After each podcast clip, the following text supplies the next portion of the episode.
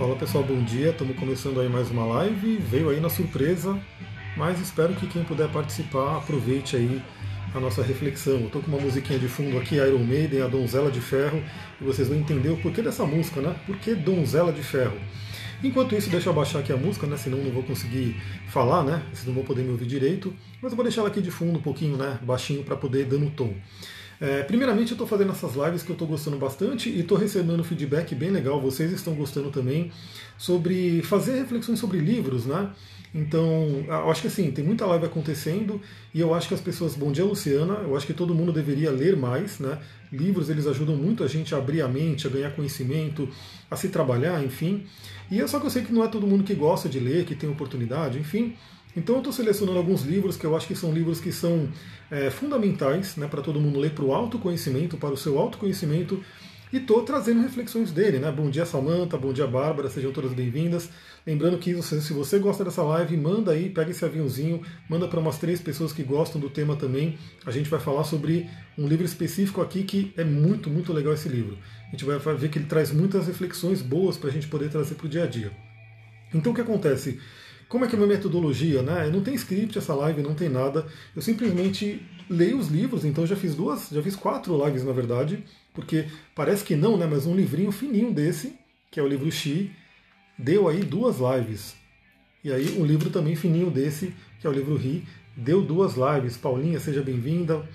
Então o que acontece? É, eu vou, eu sempre estou lendo os livros para estudar mesmo, né, para buscar o conhecimento, para usar no meu trabalho. Para quem não sabe, eu sou coach, terapeuta, trabalho com autoconhecimento, cura. Então, estou sempre lendo esses livros e eu faço todas essas grifagens aqui, né? Eu grifo os, os trechos mais importantes que eu falei. Esse aqui me chamou a atenção. Talvez eu possa reler esse livro um pouquinho mais para frente. Aí eu leio mais os trechos que eu grifei para poder otimizar. E o que, que eu tenho feito, né?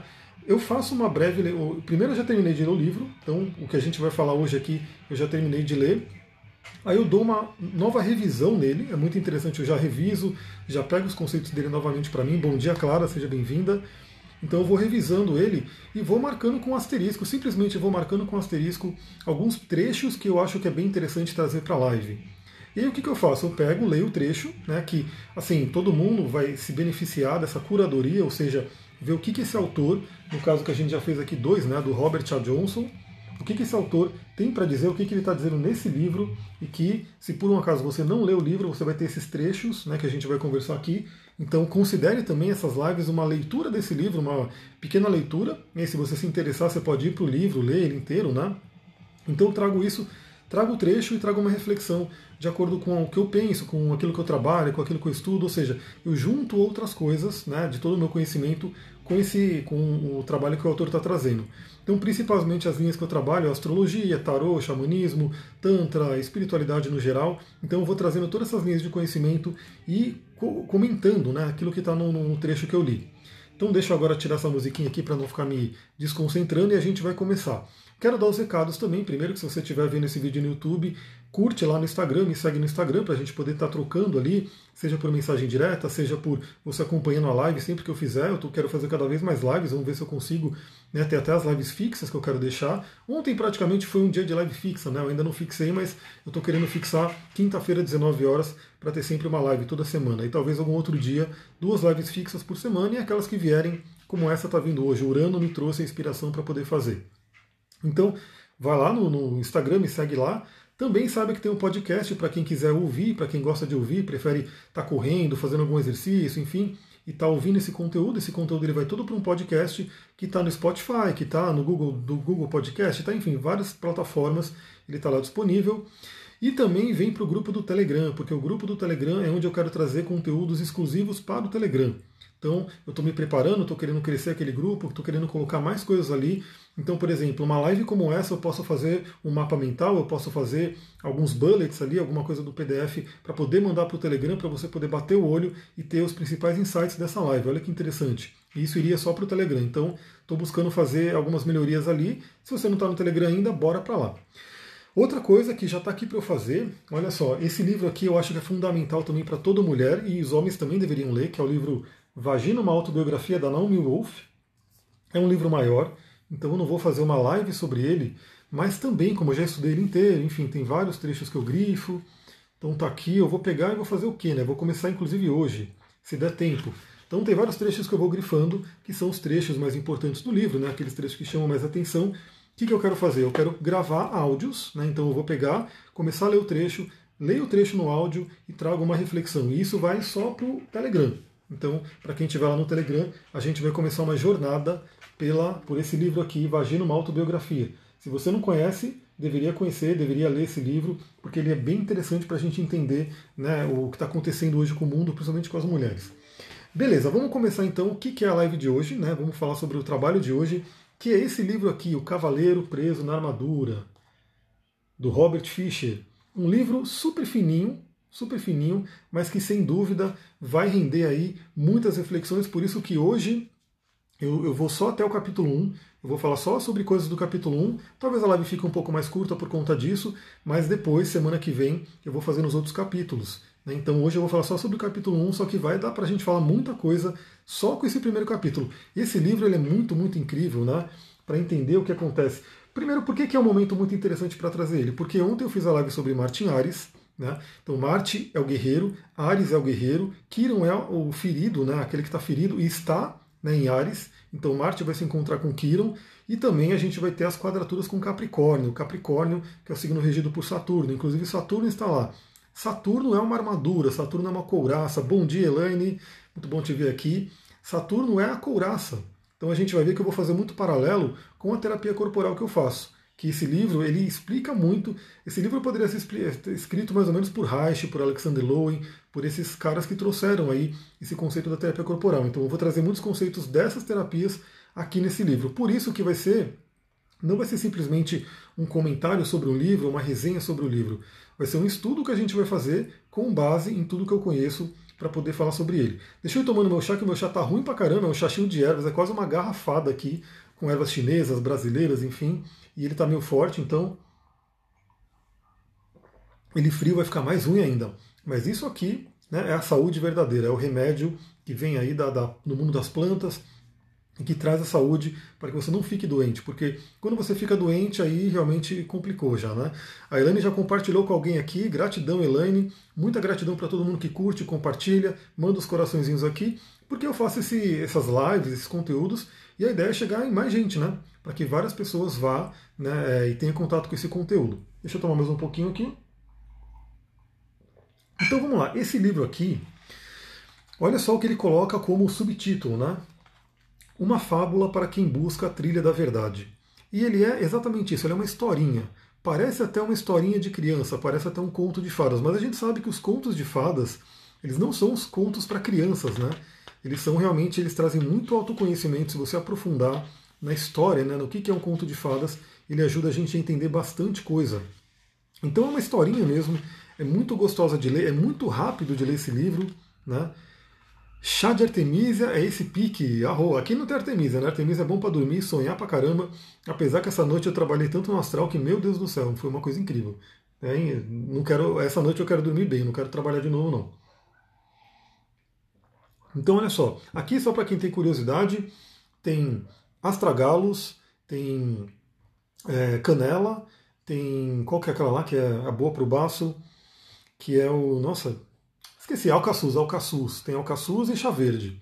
Né? Tem essas. E IP roxo. IP roxo é muito bom para o sistema imunológico. Né? Todo mundo aí com medo do coronavírus, usando máscara, mas a verdadeira máscara é o seu sistema imunológico que protege do vírus. Então, IP roxo é muito bom para aumentar né, o sistema imunológico. Então, é uma historinha muito gostosa de ler. Se você comprar esse livro, que ele também é baratinho, você encontra aí no sebo, enfim. Esse, inclusive, eu comprei no sebo. Né, tá dizendo aqui, ó, tem, tem o nome aqui da pessoa, Marcelo, enfim. Eu comprei no sebo, né, bem baratinho, e você lê rapidinho.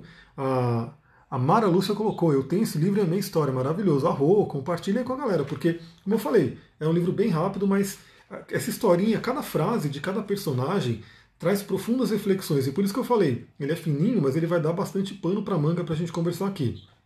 Então, olha só, o capítulo 1 começa com o dilema do cavaleiro. Só para situar vocês, né? Então é como se fosse um conto de cavaleiro lá da era medieval, quando os cavaleiros usavam aquelas armaduras, os guerreiros, enfim.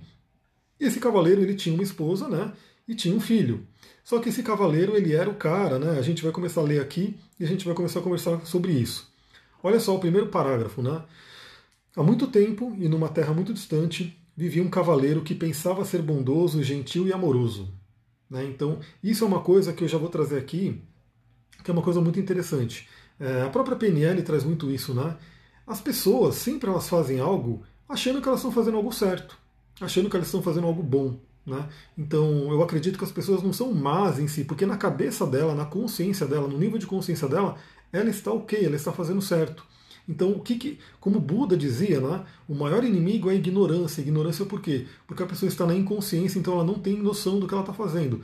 Então isso aqui é muito interessante porque o cavaleiro, ele pensava que ele era bondoso, gentil e amoroso, mas a gente vai ver pela história que não era bem assim. Ele achava que era isso, mas não era bem assim. Olha só, nos períodos em que não havia muito o que fazer, ele tinha o terrível hábito de resgatar donzelas, mesmo quando elas não queriam ser resgatadas. Por isso, embora muitas damas lhe fossem gratas, outras tantas estavam furiosas com ele. Então isso aqui é muito interessante porque duas coisas que a gente pode trazer desse trecho aqui, desse parágrafo. O primeiro é aquilo que eu sempre falo: é, a pessoa tem que querer ajuda. Né? Então, a gente que trabalha com terapia, com autoconhecimento, a gente já tem uma certa permissão para poder tocar na ferida de alguém, para poder falar sobre a pessoa, porque a pessoa procurou. Então, se a pessoa me procurou, então quero fazer uma terapia, quero ler uma pastral, quero fazer uma massagem, enfim, então a pessoa já está dando aquela permissão de que, ó, a gente vai mexer em algumas coisas aí. Mas sair por aí apontando o dedo para as pessoas ou querendo ajudar as pessoas sem que a pessoa solicitou é uma coisa meio inconveniente. Então por isso que quando a gente aprende, a gente aprende, por exemplo, a linguagem corporal, né? ler a linguagem do corpo. Quando alguém me fala que tem uma determinada doença, eu já tenho um conhecimento por trás de qual é a causa daquela doença. Ah, então você é assim, assim, assado. Mas eu não posso sair falando para a pessoa. Né? Determinado tipo de corpo que ela tenha, né, que ela tenha, pela análise do caráter lá do Reich, eu também posso ter uma ideia de como que é aquela pessoa, mas eu não posso sair lendo as pessoas e apontando as pessoas sem que seja solicitado. Então é muito importante a gente sempre ter isso em mente, né? Será que a gente não está interferindo, isso todos nós, né? Mas como eu falei, quem é terapeuta, queira ou não, a pessoa vem até você, e se a pessoa vai até você, ela já está meio que dando uma permissão para que você busque ajudar ela. Mas será que a gente tem que realmente sair ajudando todo mundo? Será que a pessoa quer ser ajudada? Será que não é parte do, do aprendizado dela ela passar por determinadas coisas? Então a gente vai ver que o cavaleiro ele tinha né, esse, esse péssimo hábito de querer se intrometer, de querer ir lá, não, eu vou te salvar. Mas será que ela queria ser salva? Esse é um ponto importante. E aqui é uma coisa que já vai começar a trazer a parte das terapias. Né? O cavaleiro era conhecido por sua armadura. Então isso é uma coisa muito interessante desse nosso mundo atual. Aliás, galera, eu vou até fechar o livro aqui um pouquinho porque isso aí vai rolar um papo bacana. Por quê? Capricórnio. Né? Temos agora três planetas em Capricórnio, três caras da pesada. Nada menos do que Saturno, o próprio regente de Capricórnio, Júpiter né, e Plutão.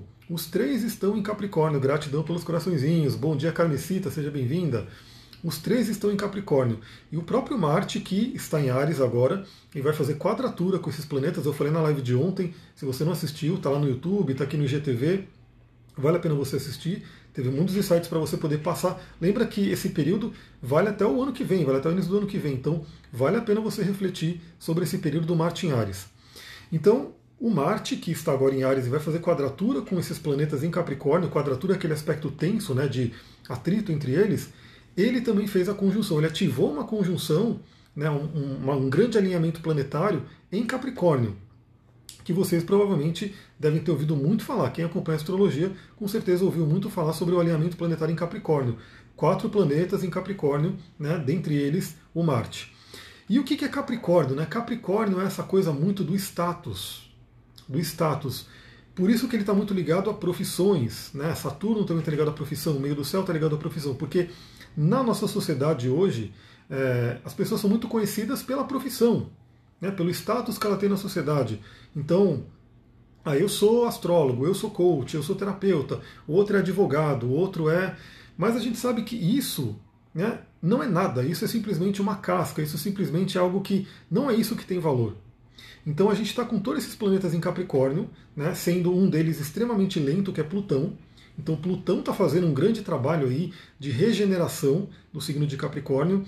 Os dois planetas que são um pouco mais rápidos que estão ali, Júpiter e Saturno, estão terminando ali a sua passagem por Capricórnio nesse segundo semestre, porque no final do ano eles vão entrar em Aquário e vão inaugurar uma outra era, vão inaugurar uma era do elemento ar. né, um ciclo do elemento ar, porque Júpiter e Saturno eles fazem também uma dança entre eles, né? Então o Saturno é aquele que restringe, Júpiter é aquele que expande. Imagina a batida do coração. Então o, o Júpiter é aquele que é, não lembro qual é sístole, sístole e diástole, né? Não sei qual é aquela que que é, que expande e aquela que comprime, mas é basicamente isso. Então para o coração bater tem que ter a expansão e a compressão.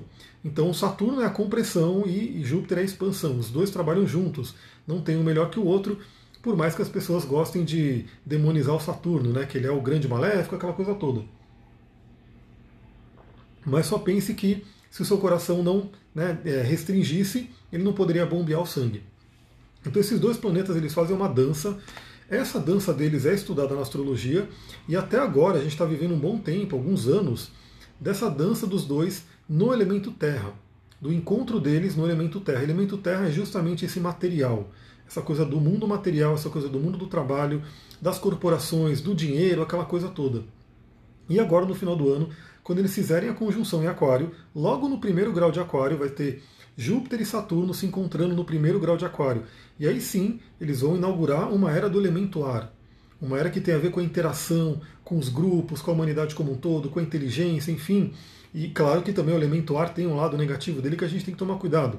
Mas enfim, é uma coisa muito importante porque é, a gente tem que começar a rever isso, né? Será que a nossa sociedade é só pautada na questão do trabalho, do dinheiro, né, do status, essa coisa toda? Deixa eu ver o que a Cláudia colocou aqui. Graças a Deus, Capricórnio fez estrago por aqui, Saturno em Capricórnio. Você está bem no retorno de Saturno, né? Então, o retorno de Saturno ele costuma dar uma mexida na nossa vida mesmo. Então, é uma coisa muito interessante porque o que, que esse momento essa faixa de tempo da nossa vida, né, esse Cronos, Kairos, enfim, trouxe para gente a pandemia do coronavírus. E a pandemia do coronavírus, por incrível que pareça, é, um dos maiores estragos dela foi aonde? Na economia. Né? Economia que é um assunto de Capricórnio, de touro, onde Urano está em touro também por sete anos, quebrando muita coisa, mudando muita coisa. Então esse trecho aqui, né, o cavaleiro era conhecido por sua armadura, é como se é, a armadura é o ego, aquele ego externo que a pessoa. É uma coisa muito interessante porque no mundo corporativo, eu era do mundo corporativo, eu trabalhava em grandes empresas, multinacionais. Era uma coisa muito doida, porque a pessoa ela era muito é, medida, ela, ela realmente. A vida dela era pautada no crachá. Né? Então, nossa, eu trabalho naquela multinacional, na Cisco Systems, né? que está lá nos Estados Unidos, uma empresa que tem ações na Bolsa de Nova York, Nasdaq, bilhões de dólares e eu tenho esse crachá aqui porque eu sou um gerente dessa empresa, ou eu sou o presidente dessa empresa. Então isso aqui trazia um status, né? E a pessoa era muito medida por isso. Então é uma coisa muito louca porque a nossa sociedade traz isso, né? Essa coisa da armadura também. Eu lembro que quando eu trabalhava nessa empresa, é, eu trabalhava na, na Interasis, né? Que era uma empresa que era concorrente da Cisco, enfim, era todo esse mundo corporativo doido. E o presidente dessa empresa, ele obrigava todo mundo a usar terno, terno e gravata. Né? Então a gente, mesmo sendo técnico, indo lá para o CPD, trabalhando lá uma coisa mais tranquila, sendo jovem pra caramba, era obrigado a usar terno. Por quê? O terno a gente até brincava que era uma armadura. O terno era uma armadura, mas o terno, a Carmesita falou, esse livro é maravilhoso, arro, é maravilhoso mesmo. Então ele traz muitas reflexões, como eu falei, um, um, um capítulo, uma pequena frase como essa traz muitas reflexões para a gente poder viajar aqui. Então o terno a gente chamava de armadura, inclusive. E o que acontece? Se você fosse no cliente sem armadura, né, era como se você fosse mal visto, você não fosse conhecido, enfim, você não fosse respeitado, porque você está sem terno. Né? Se você chegar com uma camiseta, por exemplo, num cliente desse, que eram os bancos que a gente ia, você era totalmente é, deixado de lado, você era mal visto. Né? Como se o terno fosse, fosse o, o, que for, o que fosse fazer a gente ser bom ou não. Então, eu poderia ser um puta técnico, né, conhecer muito do, do, produto, da instalação que eu ia fazer, mas se eu fosse de camiseta, eles já colocavam não. Não é, você não sabe nada. Agora, eu poderia não saber nada, mas ir lá com terninho, bonitinho, crachazinho aqui, e aí todo mundo, oh, legal, ele está de terno e gravata. Então, olha como que é a nossa sociedade. Isso parece que não, mas é muito, muito difundido no geral. Então, a gente vai ver que essa armadura dourada aqui, nessa armadura brilhante que o cavaleiro tinha, trazia muitos problemas para ele. E a gente vai ver até que, de certa forma, não é, ele não é tão culpado por isso, porque é como se todo o sistema, toda a sociedade é, levasse ele a usar armadura. Né? Olha, a Cal colocou, espero que mude essa superficialidade do mundo corporativo, porque é tudo fachada. Eu também, e, e acontece muito, isso é muito comum. Você vê aí, por exemplo, presidentes de empresa que quando são mandados embora, o cara perde a vida. O cara perde a vida porque o lance dele é ela ter aquele crachá, aquele status, aquele respeito, né, entre aspas, que as pessoas tinham por ele, o carro da empresa, o plano da empresa. De repente o cara é mandado embora, ele vê que ele não é nada, ele perdeu tudo aquilo porque ele pautou toda a vida dele no, no, no cargo de presidente. E agora ele vai ter que lidar com ele mesmo. Será que agora muda? Eu acho que vai mudar muita coisa, e já está mudando, né? Então, queira ou não, muitas pessoas estão vendo novas formas de ganhar dinheiro, novas formas de contribuir, de trocar essa energia do dinheiro, que não é só aquela coisa. Porque aí voltando, né? Eu estava falando do coronavírus, da pandemia, que mexeu muito na economia. Olha como é que é, né? Parece que não, mas a, a pandemia que deu aquela diminuída no, no, na coisa da economia trouxe um monte de benefício para a natureza.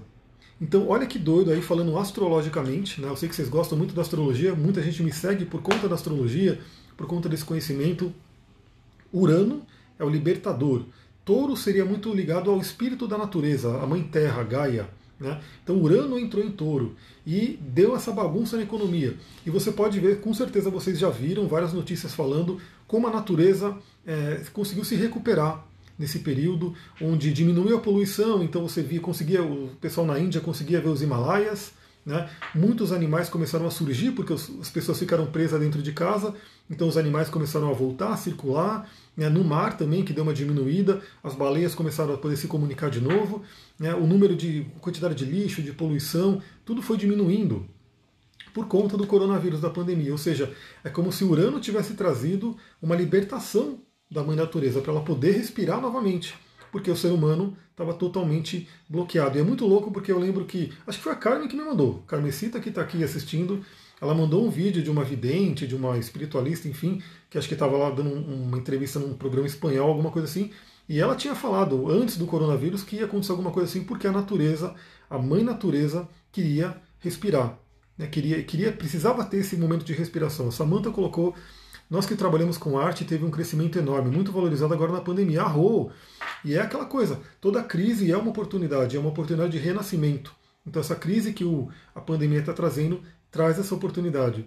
A Cláudia colocou, os bichos estão rindo da nossa cara. Pois é, eles estão com dó, na verdade, né? Porque falou, meu, olha aí o, o todo-poderoso ser humano agora preso dentro de casa, não podendo sair, com medo e aquela coisa toda.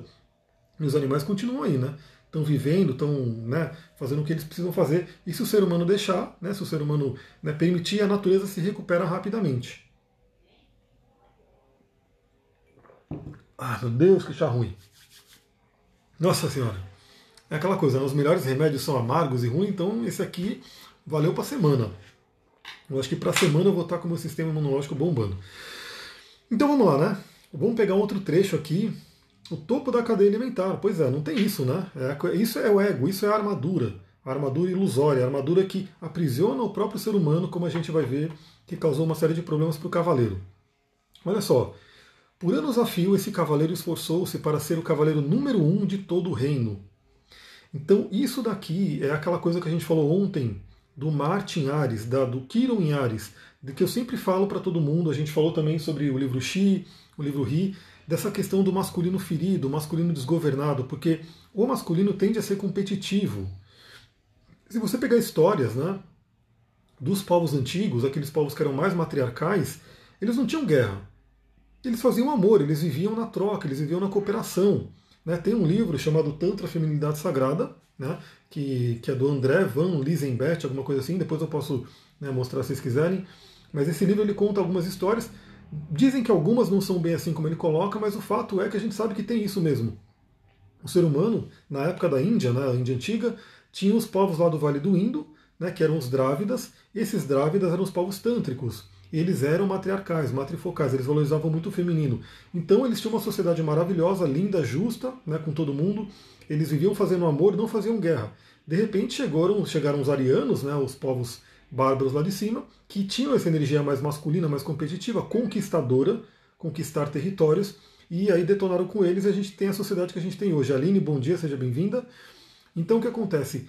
Esse masculino desgovernado é o que meio que subjugou a natureza. Então é onde o ser humano, por exemplo, é, para ter dinheiro não tem custo, né? Então se ele quiser, ah, eu quero construir um condomínio aqui, né, e tem uma área de floresta. Ele vai lá e derruba toda a floresta, não se preocupa que tem animais, que tem todo um ecossistema ali, porque ele quer construir um condomínio, porque alguém vai estar lucrando com as pessoas que vão comprar aquela casa.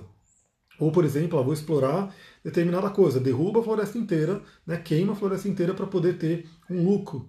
Então isso aqui é o que? Essa coisa da competição, de sempre querer ser o número um, de inclusive, né, de certa forma, querer competir com a natureza, né? Você realmente é, querer só para si. Né? Então o ser humano ele tem muito do querer só para si, não pensa nos outros. É aquela coisa do topo da cadeia alimentar, ele acha que ele está no topo da pirâmide. Só tem um detalhe, né? Se ele está no topo da pirâmide e a base da pirâmide ruir, ele é o primeiro a cair, né? Ele vai cair mais alto. Então isso é uma coisa muito doida. Amigo, você acredita que o mundo poderia funcionar sem dinheiro, à base de trocas? Eu acredito sim, né? Só que a gente ainda está um pouco distante disso, porque tem todo um sistema por trás que ainda é muito difícil você sair disso. Por quê? Coisa óbvia, né? É, todo mundo tem que pagar luz, tem que pagar água, tem que pagar. Então hoje ainda é um pouco complicado, mas a gente caminha para isso. Eu acredito que a gente vai ter, inclusive, toda essa passagem por Urano em touro, o Capricórnio que está sendo revisto aí, o Plutão ali que vai deixar muita coisa morrer, muita coisa quebrar no sistema. Eu acho que a gente vai caminhar sim para uma troca disso. Imagina, quando Plutão entrar em Aquário, né? Porque já vai ter Júpiter e Saturno em Aquário. Depois Plutão entra em Aquário. Aquário é a troca, Aquário é o grupo, Aquário é a fraternidade. Então eu acredito sim, é que hoje ainda, hoje é muito complicado porque o sistema ele está muito engessado nisso. Né? Então para você morar você tem que pagar um aluguel. E você não tem como pagar o aluguel com terapia, com trocas e assim por diante. Então é um pouco complicado hoje, mas a gente tende a sair disso. A gente tende a ter um, um mundo mais, né, eu acredito que sim, um mundo mais que seja baseado na troca, onde o principal, né, onde todo mundo faça as coisas porque ama e não por conta do dinheiro. Né? Porque esse é, acho que é a grande questão também, né? A maioria das pessoas hoje fazem o trabalho delas, a coisa, para receber um dinheiro, por conta do dinheiro. Então, numa, é, numa mudança, né, numa transição, a ideia é que todo mundo faça as coisas porque ama. E aí, fazendo porque ama, você faz de bom grado para todo mundo. Né? Então, se todo mundo fizer aquilo que ama, o mundo muda completamente. Por isso que parte do meu trabalho com astrologia, com o coach, é justamente mostrar para as pessoas: olha que o seu potencial, você está vivendo ele? o potencial do seu mapa. E é incrível que a grande maioria das pessoas que passam por mim, por mim né, tem um potencial terapêutico enorme. E muitas já se descobriram terapeutas, já mudaram né, o caminho, e outras têm ali, não, não conseguem enxergar tanto ainda, mas no mapa está mostrando. Também por quê? Porque o mundo precisa cada vez mais de pessoas que tragam cura. Porque a sociedade, a gente, por esse livro, a gente vai ver que, no geral, a sociedade está totalmente doente, bloqueada e precisa dessa cura. Então, olha só, né? O cavaleiro tinha uma esposa fiel e um tanto tolerante, chamada Juliet, que escrevia lindas poesias, dizia coisas sábias e tinha predileção por vinhos. Também tinha um filho jovem de cabelo dourado chamado Christopher. O cavaleiro esperava que um dia seu filho viesse a se tornar um corajoso cavaleiro. Duas coisas interessantes desse trecho. Primeiro, ele fala da esposa dele, né? Que era um tanto tolerante, chamada Juliet, que escrevia lindas poesias dizia coisas sábias e tinha predileção por vinhos. Olha só que coisa interessante. A esposa dele representa o feminino, essa energia yin que a gente tem que trazer de volta, valorizar novamente a energia yin. Porque a energia yin, né, a energia do feminino no geral, pelo patriarcado, foi né, subjugada. E a gente vê aqui como ele coloca que essa esposa, né, Juliet, ela traz, ó, ela escrevia lindas poesias, aquela coisa que vem do coração, do sentimento ela dizia coisas sábias, aquela sabedoria do feminino. Lembro que as bruxas eram mulheres sábias e que foram perseguidas na Idade Média justamente porque eram mulheres sábias e poderosas e a, a, igreja na época, o masculino da época, o poder da época não queria ter essas mulheres sábias com o poder dela. Então eles fizeram de tudo para perseguir e aí a gente sabe da história que aconteceu. Mas o feminino tem muita sabedoria, a natureza tem muita sabedoria. Essa coisa aqui de ervas que, por exemplo, eu estou tomando, a, a, maioria das avós, das bisavós, das tataravós antigamente sabiam. Né? Hoje cada vez menos, porque hoje cada vez menos quem manda é a indústria farmacêutica. Então, qualquer coisa que você tem, vá na, na farmácia e compra uma pílulazinha, compra um remedinho. Mas antigamente, as, as mulheres, as curandeiras, elas te receitavam chás. Então tinha no quintal ali, tinha no meio da floresta, enfim, você estava com alguma dor, alguma doença, ela pegava o chazinho, fazia e pá, você estava bem de novo. Então olha como mudou, a gente perdeu essa sabedoria. E outra coisa, né? Tem, tinha predileção por vinhos, que é aquela coisa muito do, é, do estado alterado de consciência, do prazer, né? De você poder viver o prazer na vida também. Porque eu canso de pegar pessoas, tanto homens quanto mulheres, né? que entraram na loucura do trabalho, né? Trabalha, trabalha, trabalha, trabalha, coisa mais yang, masculina, e esqueceram do prazer. Esqueceram de dar prazer para o próprio corpo, de dar prazer para sua alma. Então isso aqui é muito importante. Deixa eu ver, a Bárbara colocou, antes eu trazia o caos, sempre soube que vim trazer a cura, mas eu estava fazendo isso de uma maneira bem caótica mesmo. Tinha resultado, mas estou indo para o lado mais calmo. É legal, equilíbrio. Então, traz aí essa estrutura que é muito bom. A Vânia chegou aqui, bom dia, seja bem-vinda. Rô, aliás, se vocês querem que mais pessoas venham para essa live, lembra aí, clica no, no coraçãozinho, porque o coraçãozinho ajuda o Instagram a divulgar, né? Porque o Instagram não gosta de divulgar as coisas, né? Então quando você põe no coraçãozinho, ele ajuda a divulgar mais. E o aviãozinho, né? O aviãozinho para você mandar para aquela amiga, aquele amigo que gosta desse tema, que vai ficar muito feliz de poder acompanhar. E o filho, aqui é muito interessante porque o cavaleiro esperava um dia o filho viesse a tornar um corajoso cavaleiro. Gratidão pelos coraçõezinhos, arro. Uma coisa aqui que fica muito clara, né? Quantas e quantas pessoas eu pego que está numa profissão e que de repente essa profissão não é a coisa que a alma dela queria, não é aquilo que ela escolheu fazer quando ela veio aqui para a Terra, não dá prazer para ela, mas ela está fazendo porque alguém determinou, alguém direcionou ela para aquela profissão. Então, olha que coisa, né? Então, quantos pais né, não, não querem direcionar os filhos? E quantos pais, aliás, uma, essa semana eu atendi uma cliente que tinha lua escorpião, né? Eu já atendi algumas clientes que tinham lua escorpião esses dias, né? E a lua escorpião mostra uma mãe muito né, poderosa ali, uma mãe que influencia. E ela, inclusive, ela falou: Meu, eu não sei, por muito tempo, eu ainda não sei se o que eu fiz, se o que eu escolhi é por causa de mim ou por causa da minha mãe. Porque ela mesma falou que ela percebeu que ela estava vivendo o sonho da mãe dela. Então, assim, o que a mãe dela queria, ela foi fazendo, a mãe dela foi direcionando. Então, quantas pessoas, de repente, não vivem isso? Será que você vive aquilo que a sua alma quer fazer, ou você foi direcionada, direcionada por conta né, dos pais, por conta da sociedade, por conta do dinheiro, por conta do. enfim. Isso é um ponto muito importante. Então o cavaleiro com a armadura dele, né, com todo o negócio dele de querer também controlar, ajudar quem não pediu para ser ajudado, lembra que a gente viu? Ele queria que o filho fosse aquilo. Sendo que qualquer pai, ele não tem que querer que o filho seja nada. Né? Ele tem que querer que os filhos sejam felizes, porque os pais eles foram simplesmente o portal para uma alma chegar, mas aquela alma é livre, aquela alma é independente. E aquela alma escolheu algo para fazer. Será que aquela alma quer ser advogado? Será que aquela alma quer ser médico? Será que aquela alma quer ser banqueiro? Enfim, ela, aquela alma tem um, um, um dom dela, tem talentos e tem uma vontade, uma vocação. E ela tem que ter o caminho dela, independente da família do pai e da mãe. Porque pode ser que o caminho dela seja totalmente não nada a ver. O meu caminho foi totalmente diferente do caminho que tinha dos meus pais, dos meus avós e assim por diante. Né? E é assim que eu estou feliz. Olha só. É, Juliet Christopher pouco via um cavaleiro, pois quando não estava no campo de batalha, matando dragões ou resgatando donzelas, estava ocupado experimentando a armadura e admirando o lustre dela. Com o passar do tempo, o cavaleiro tornou-se tão enamorado de sua armadura que começou a usá-la para jantar e muitas vezes para dormir. Algum tempo depois, ele nem mais se importava em tirá-la. Pouco a pouco, sua família se esqueceu de sua aparência sem armadura. Eu acho que aqui está muito claro, né? É aquela pessoa que de repente ela começa a se encantar tanto pelo poder que o trabalho pode trazer, pelo poder que o status traz. Então, eu sou o presidente da empresa, não sei o quê. Eu estou ganhando dinheiro, não sei o quê. Eu estou fazendo isso. A pessoa acha que aquilo é realmente tudo na vida. Quantas e quantas pessoas não caem nessa questão do Capricórnio, do Virgem, né, de querer trabalhar demais, ser workaholic, e acaba não vendo mais a família. Então, e eu presenciei isso. Quando eu estava no mundo corporativo era incrível. É, tinha gente que ficava até 10 ou 11 horas da noite no escritório para não ir para casa, para não ter contato com a esposa, para de repente. Só que nisso ele está simplesmente desequilibrando a balança. Então ele está focando tudo no trabalho e está esquecendo da vida familiar, da vida afetiva, dos filhos e assim por diante. Então, olha aqui que interessante esse trecho. O quanto as pessoas não fazem isso, né? Focam tanto no trabalho, focam tanto na questão do status, na missão, que esquecem do essencial, esquecem de outras coisas na vida. Por isso que no coach a gente aplica a roda da vida, porque a roda da vida ela ajuda você a ter uma visão. Como que está o equilíbrio na sua vida? Será que você está dando atenção para as áreas importantes ou está dando atenção para uma área e esquecendo outras, né? E aqui é uma coisa muito importante, olha só. É, ele gostava tanto da armadura, né, ficou tão feliz com esse ego, com essa coisa toda que ele estava trabalhando, que usava para jantar e muitas vezes para dormir. E muito tempo depois ele esqueceu até de tirar, não queria mais tirar. Ela começou a fazer parte dele. Quantas e quantas pessoas vivem uma persona né, que tem a ver com a armadura da, da, do emprego dela, da função dela, do status dela. E aí ela acaba ficando com aquilo preso, ela não consegue mais ter contato. E aqui também, né? Aí eu trago um pouquinho das terapias.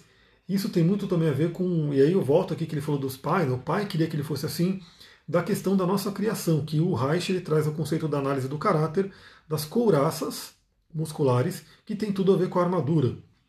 Então, às vezes, a pessoa cresce com uma couraça, com uma dor, que ela até esquece que ela está com essa dor. Ela esquece que ela tem essa couraça. Então, essa couraça ela atrapalha tanto a vida dela, mas ela nem percebe que está com uma couraça no coração. Né? Por exemplo, essa semana eu atendi uma cliente que ela tá, o grande desafio dela é relacionamento, ela quer se relacionar. A gente viu pelo mapa dela que tem grandes desafios de relacionamento dela que a alma escolheu Vênus retrógrada, né, em, em, quadratura ali com Plutão, em oposição a Júpiter, enfim, tem várias coisas que o próprio mapa dela mostrava que ela veio com um desafio de relacionamento e o histórico de vida dela também. E na ficha que eu mando, né, eu mando uma ficha de avaliação, na parte do chakra cardíaco ela tinha preenchido tudo. Então, ou seja, ela está com uma grande couraça, uma armadura no chakra cardíaco. Não tem como ela amar alguém assim. Porque a gente vai ver que o próprio cavaleiro ele percebia que a armadura incomodava o outro. E mais, a armadura dessensibilizava ele. Ele não conseguia sentir mais o outro por conta da armadura. Então, temos armaduras aqui, né? temos couraças aqui na, na parte ocular, temos couraças aqui na cervical, temos couraças aqui no, no peito, na parte do abdômen, na parte da sexualidade, enfim. Será que você tem alguma couraça que está impedindo você de trocar com o ambiente de sentir? Fica a reflexão. Mas continuamos aqui. Quando estava em casa e não totalmente envolvido com a armadura, o cavaleiro costumava preferir monólogos sobre seus atos de heroísmo. Raramente Juliet e Christopher conseguiram conseguiam lhe dirigir a palavra.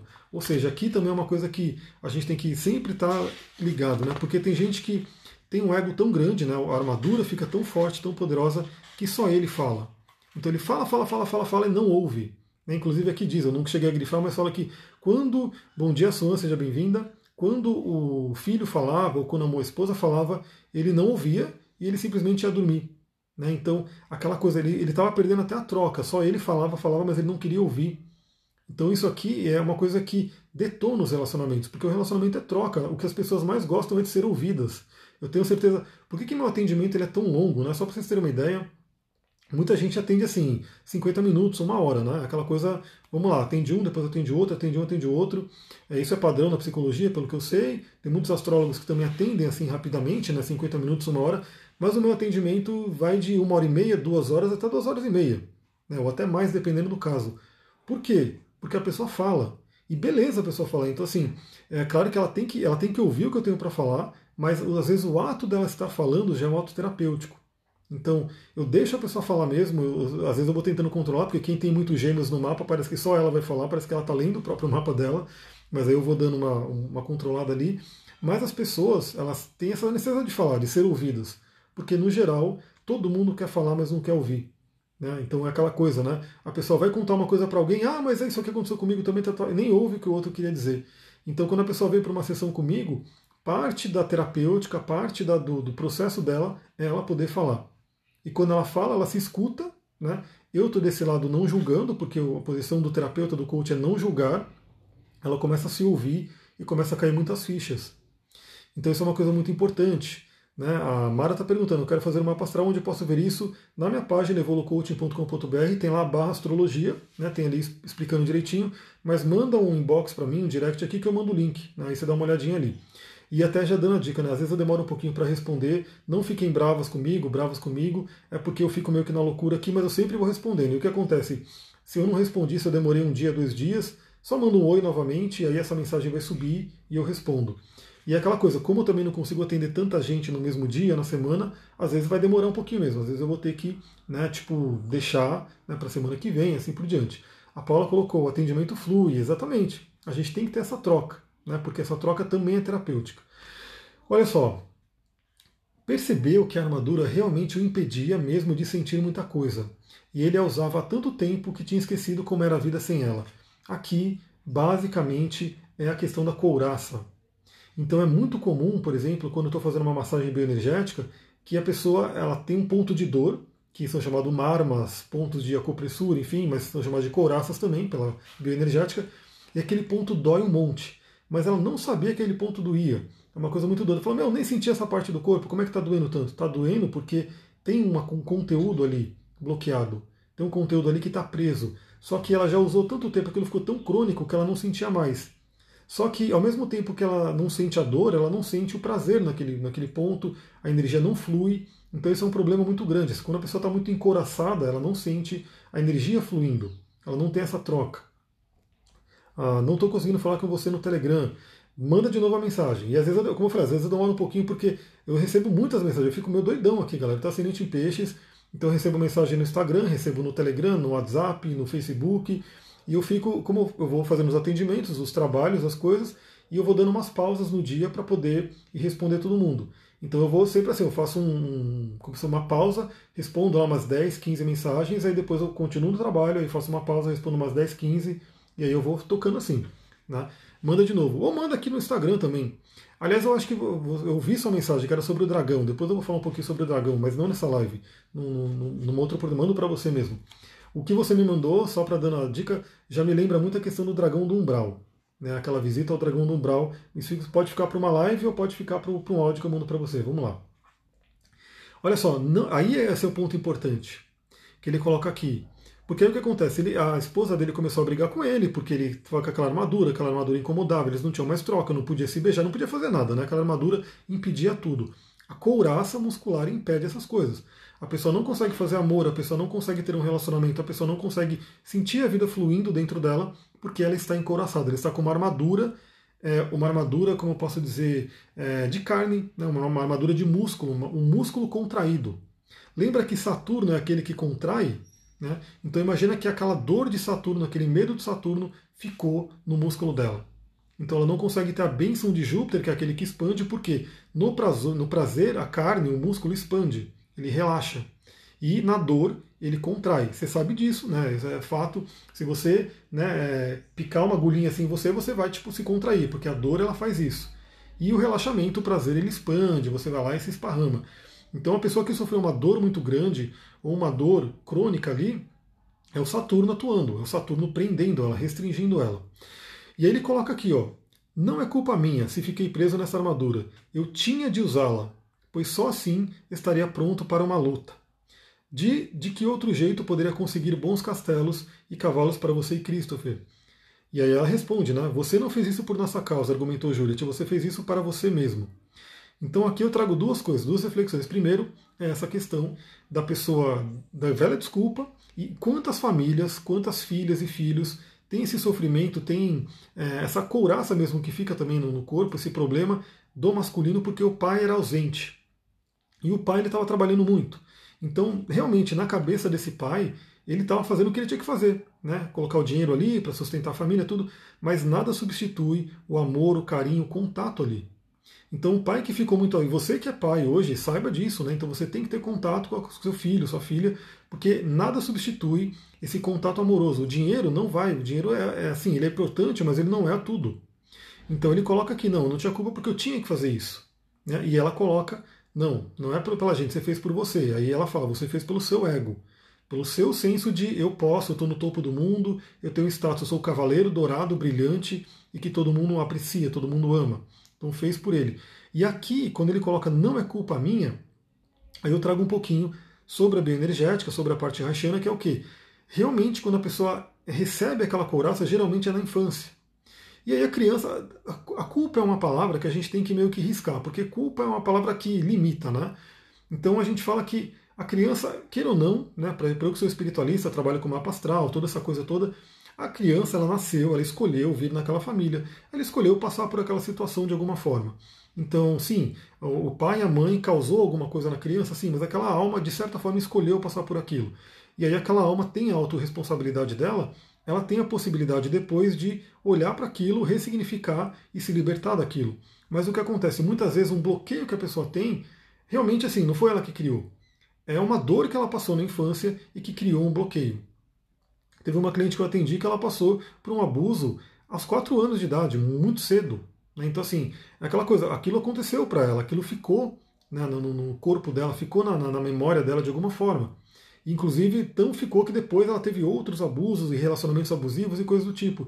Então, é aquela coisa, né? A culpa a gente pode riscar, porque realmente não é culpa de ninguém, mas sempre tem uma causa e a gente tem que buscar essa causa, trazer autorresponsabilidade e ressignificar, porque se a pessoa se coloca numa posição de vítima, ela realmente não consegue é, se libertar da dor, ela não consegue se libertar do problema que ela teve. E dentro da filosofia do Ho'oponopono, que eu estou trabalhando demais, estou evoluindo muito, estou fazendo os cursos avançados, os cursos né, do Joe Vitale, do Dr. Len, fica cada vez mais claro isso, o quanto a gente é autorresponsável e o quanto a gente tendo autorresponsabilidade a gente consegue se libertar e curar de muita coisa. A Luciana colocou, estou cheia de coraças, aperta uns pontos que doem muito. Então muitas pessoas têm, só que elas não têm consciência. Né? Não têm consciência é duas coisas, né? Ou é um ponto que ele tem uma dor crônica, então aquelas pessoas que têm dor na lombar, aquelas pessoas que têm dor no ombro, aquelas pessoas que têm dor em alguns pontos que são crônicas, ela sabe que ela tem essa dor, mas ela se acostumou com essa dor, ou ela fica tomando analgésico, e aquelas pessoas que já não têm noção, já se dessensibilizou tanto que ela não sabe que aquele ponto dói. Aí quando eu vou com os dedão ali aperto, né? A pessoa grita, a pessoa sente uma dor horrível, a pessoa chora, enfim, porque aquela coisa está ali. E a Sun colocou que a armadura é protetora às vezes. Sim, a armadura é protetora. Então o, o mesmo ele coloca quando essa couraça é criada como uma forma de proteção. Proteção contra uma dor que foi passada, uma dor muito intensa uma dor crônica que foi sendo repetida. E lembra que essa proteção é o quê? Teve a dor, aquela carne contrai, aquele músculo contrai, aquele conteúdo emocional fica preso ali. Mas é justamente por uma proteção. Só que quando você cresce, você ressignifica isso, você sabe, eu não preciso mais me proteger. Aí entra, a Clara colocou, amando a live, gratidão, arro. Fico muito feliz quando vocês gostam aí, porque falam, estou vivendo uma missão, é isso que eu tenho que fazer mesmo. Essa horinha que eu estou colocando aqui está valendo a pena. Muita gratidão. A Brené Brown traz muito esse conceito hoje, né, da vulnerabilidade. E a gente às vezes tem que tirar essa armadura, porque ficar sempre com a armadura, não, não querer ser vulnerável, querer estar sempre se protegendo, aquilo que nos impede de sentir a dor, também nos impede de sentir o prazer. Né? Então, essa armadura que é uma metáfora maravilhosa, ela é aquela metáfora que, beleza, você, você vai tomar um soco, não vai doer, porque você está com uma armadura. Mas você não pode tomar um beijo, você não pode ter um carinho também. Né? Você acaba esquecendo do prazer do toque. Então, isso aqui foi uma coisa do, do cavaleiro, né? Ele não conseguia mais fazer amor com a esposa dele, não conseguia nem beijar, nem ver. As pessoas não conseguiam mais nem ver quem ele era. Quem está por trás da armadura. Né? Que pode ser uma pessoa maravilhosa, mas está totalmente encoraçada, protegida. Aqui é muito interessante porque aí ele fica naquela busca, né? Então ele decide tirar a armadura, porque a, a, esposa dele deu um ultimato, falou: Eu vou embora com Christopher se você não resolver isso. E aí ele tenta tirar a armadura, ele não consegue tirar a armadura, porque ele ficou tanto tempo com a armadura que ela ficou presa. As couraças, a gente sabe que é, ela não é tão fácil de sair. Então, às vezes, eu faço uma massagem e a pessoa grita, chora, esperneia, e eu falo: ainda não tem como tirar assim de uma, uma única vez. É uma terapia, porque às vezes a pessoa nem aguenta, né? De tanta dor que vem, de tanto conteúdo que vem. Então ele vai tentar tirar a armadura, ele vai no ferreiro mais forte do reino, o cara dá martelada, marretada, enfim, tenta tirar, não consegue tirar, ele fica desesperado, vai procurar o rei, e aí ele encontra um bobo da corte. E lembra do bobo da corte que, olha só, olha galera, que louco como as coisas, os conteúdos se, se colocam, né? Olha só, Ri, livro Ri, que eu falei inclusive nesse livro, na verdade eu falei não, tá aqui, o Robert A. Johnson coloca que parte da libertação do masculino é encontrar aquele bobo da corte, aquele o louco do tarô e aquela criança, aquele jovem. E o bobo da corte ele tem, ele tem muito poder, né? Ele é o louco do tarô, porque ele fala as verdades, ele não vive nas mentiras, ele pode brincar com tudo, ele pode falar a verdade e todo mundo vai rir. Então o bobo da corte ele tem muita sabedoria. E o bobo da corte aqui era chamado de Bolsa Alegre, né? E aí ele coloca, né? Esse Bolsa Alegre coloca: estamos todos presos em algum tipo de armadura.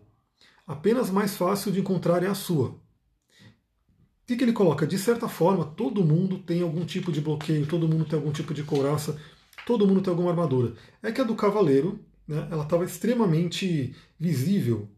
Então, em determinados graus, todo mundo tem um certo bloqueio. Né? Eu mesmo estou sempre me trabalhando, às vezes vem uma dor aqui no ombro, aí eu pego, né, tipo, é que não está aqui, eu pego o bambuzão que eu tenho, fico batendo com o bambu, fico limpando, porque a gente vai tendo realmente, a vida vai nos trazendo isso, né? E algumas pessoas têm menos, outras têm mais. Então, pessoas que passaram por, por grandes dores, elas têm uma armadura extremamente é, potente ali, uma armadura extremamente visível para todo mundo. Ela às vezes não vê, mas o outro vê. E todo mundo, de certa forma, tem algum tipo de armadura que queira ou não a nossa persona. Só que a sua persona pode ser uma simples máscara que você usa no dia a dia, então você vai para trabalhar, você põe uma máscara, você vai né, para uma festa, você põe uma máscara, assim por diante. Ou pode ser aquela armadura tão pesada, tão dura que você não tira em lugar nenhum, você não tem a, flexibilidade de trocar.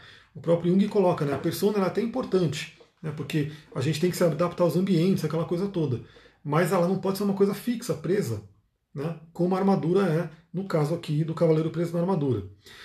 E aí, para terminar esse capítulo, espero que vocês estejam gostando dessa live. Né? Para terminar esse capítulo, olha aqui o que o bobo da corte, o Bolsa Alegre, fala para ele. Quando da armadura você se livrar, a dor dos outros também sentirá. Isso aqui é muito interessante, né? Por quê? Só para vocês entenderem por que, que o bobo da corte falou isso, porque o, o, o, cavaleiro ele pegou, né? Apertou a mão do Bolsa Alegre e ele esmagou a mão do Bolsa Alegre, né? Do, do bobo da corte. Primeiro porque ele estava com uma armadura, né? Então ele estava com a coisa mais do, do ferro ali, e ele tinha muita força, e ele não percebia isso. Então ele esmagou a mão do Alegre, o Alegre gritou, e o cavaleiro falou: Desculpa, eu não queria te machucar tal. E aí o Alegre falou: Quando você se livrar dessa armadura, você também vai sentir a dor do outro. E olha que coisa! Eu não sei se vocês já, ver, já viram, né? Mas tem estudos, tem um artigo que eu já li, que é o seguinte: as pessoas tomam tanto analgésico, Tilenol, aquela coisa toda, para não sentir a própria dor, que elas ficam insensíveis à dor do outro. Tem isso. Eu, se eu conseguir achar esse artigo, eu vou compartilhar novamente, porque era alguma coisa assim, deixa eu ver se é Tilenol, dor, empatia, alguma coisa assim. Mas, deixa eu ver aqui, empatia. Porque as pessoas. Isso é um estudo, isso foi comprovado. Né? Olha só, tá aqui, ó. Tomar Tilenol reduz a empatia, diz estudo. Tá na super interessante, né? Um estudo que está ali. Ah, aqui, ó, paracetamol, deixa eu voltar aqui, ó. Quem tomou remédio se importou menos com o sofrimento físico e psicológico dos outros. Olha aqui, outra, essa aqui é super interessante. Outra coisa aqui, revista Encontro, paracetamol pode reduzir a empatia nas pessoas.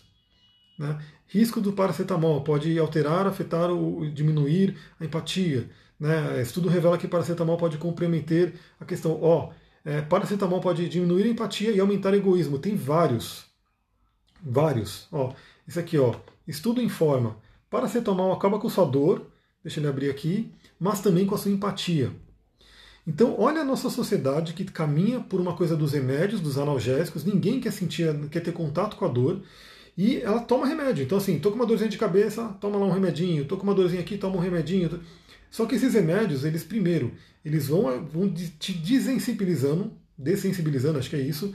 Então você vai sentindo menos o seu corpo, ou seja, cada vez mais o seu corpo tem que gritar. Isso, inclusive, existe as dores de cabeça, dor de não sei o que, induzidas pelo remédio, porque você toma um remédio, o seu, o seu, a sua alma quer falar com você, a doença é uma linguagem da alma. A sua alma quer falar com você. Você toma um remedinho, silencia, como se você estivesse sufocando aquilo. Não fala comigo, não, não quero saber.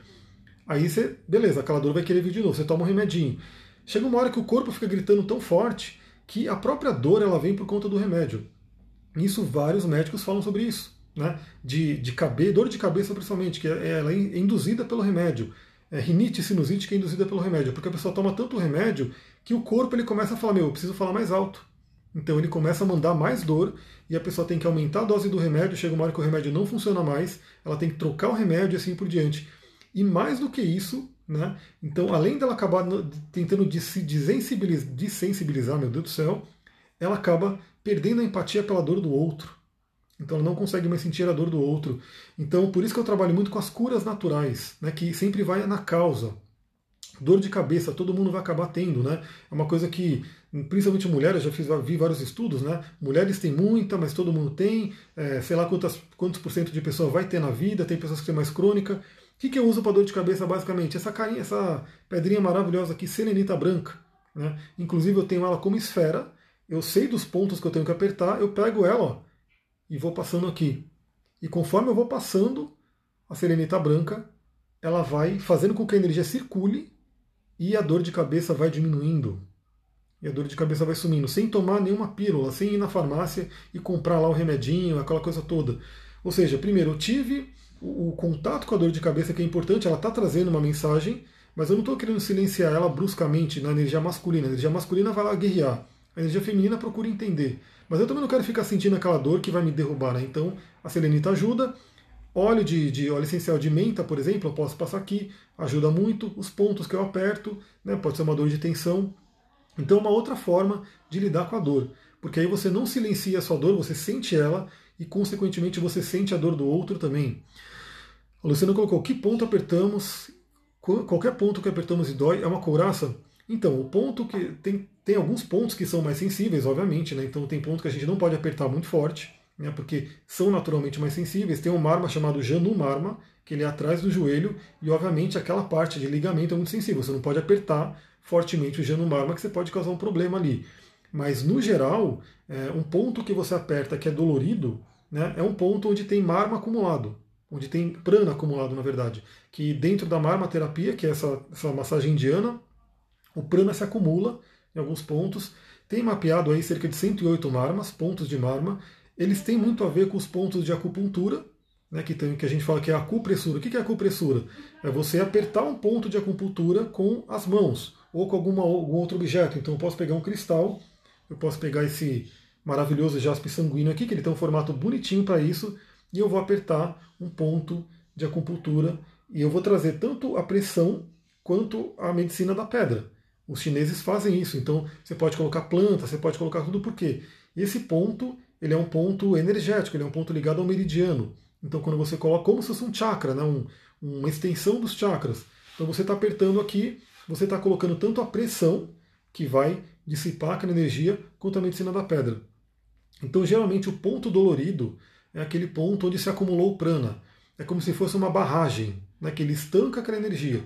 E se a energia não está circulando, aí o corpo ele começa a ficar desequilibrado. E o corpo desequilibrado, ele começa a trazer as doenças e as, as dificuldades, os problemas.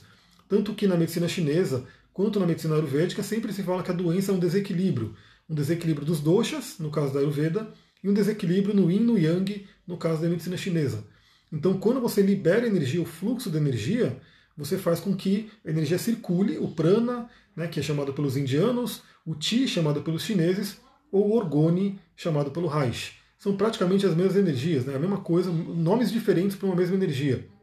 A energia vital, né, que, ou chamado bioenergia também, né, que circula pelo nosso corpo e que muitas vezes ela fica estagnada em um ponto. Quando ela fica estagnada, aquele ponto costuma doer. E aí quando você aperta, você está fazendo ela fluir. Como tirar a armadura? Então, assim, tem muitas formas, né? Então tem várias terapias, então você. O autoconhecimento é o caminho para poder terminar. Aliás, tem algum ponto aqui que ele fala no capítulo 2, enfim, não lembro, mas depois eu vou fazer outros capítulos. Mas o autoconhecimento é o caminho. Quando você se conhece, olha só, é, é, mas aí já entra no outro capítulo, não vou entrar nele agora não, mas eu diria que é o autoconhecimento.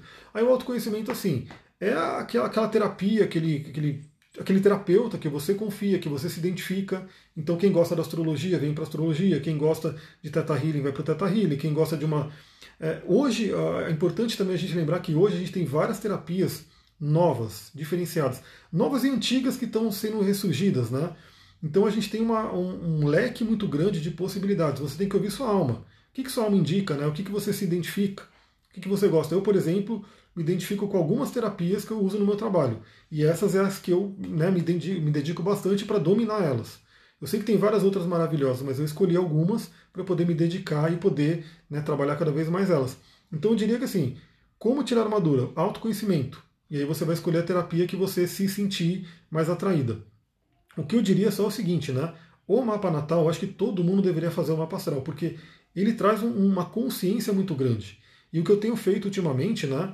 Feito cada vez mais, quando eu vejo que a pessoa tem muita, muita questão ali com família, com pai e mãe, eu pego o mapa do pai, eu pego o mapa da mãe, a gente vê um pouquinho ali o mapa do pai e da mãe, porque a pessoa começa a entender, como diz aquela música do Legião Urbana, né, que ele fala que você culpa seus pais por tudo, né, isso é um absurdo, são crianças como você. Então é muito interessante, é um atendimento que eu fiz também essa semana. Né, a, a pessoa, é, é muito louco que a gente via claramente o padrão familiar. Olha só, a pessoa que eu atendi tinha a Lua extremamente em conjunção com Marte. Então, no mesmo grau, Lua em conjunção com Marte. A mãe tinha Lua em conjunção com Urano, ali fortíssimo. Urano é aquele que traz também aquela coisa da desestabilidade, tanto que Marte e Urano juntos eles são os causadores de acidentes. E o pai dela tinha o Sol em conjunção com Marte exata também. Então você vê que a família, eu falei, então sua mãe, a sua mãe já vem com o padrão da mãe dela com uma coisa muito forte, porque quando você tem um planeta transpessoal como Urano, ou até o Marte, que é o guerreiro, junto com a sua Lua, teve um impacto muito forte aquela mãe, de alguma forma. Então, olha só, sua mãe ela já vem, já traz isso da sua avó. E provavelmente, galera, tá acabando minha live, muita gratidão aí, me deu aqui os 25 segundos. Um beijão para vocês. Semana que vem a gente continua nesse livro aqui, pegando o capítulo 2. Vamos ver como é que vai ser, se eu consigo fazer mais capítulos numa única live. Mas A gente continua. Se você gostou, lembra, curte, compartilha, manda para mais gente, para que mais pessoas tenham contato com esse conteúdo. E vem para o grupo do Telegram, porque é ali que a gente está conversando direto. Beijão, Namastê, Harion. Um ótimo dia para vocês.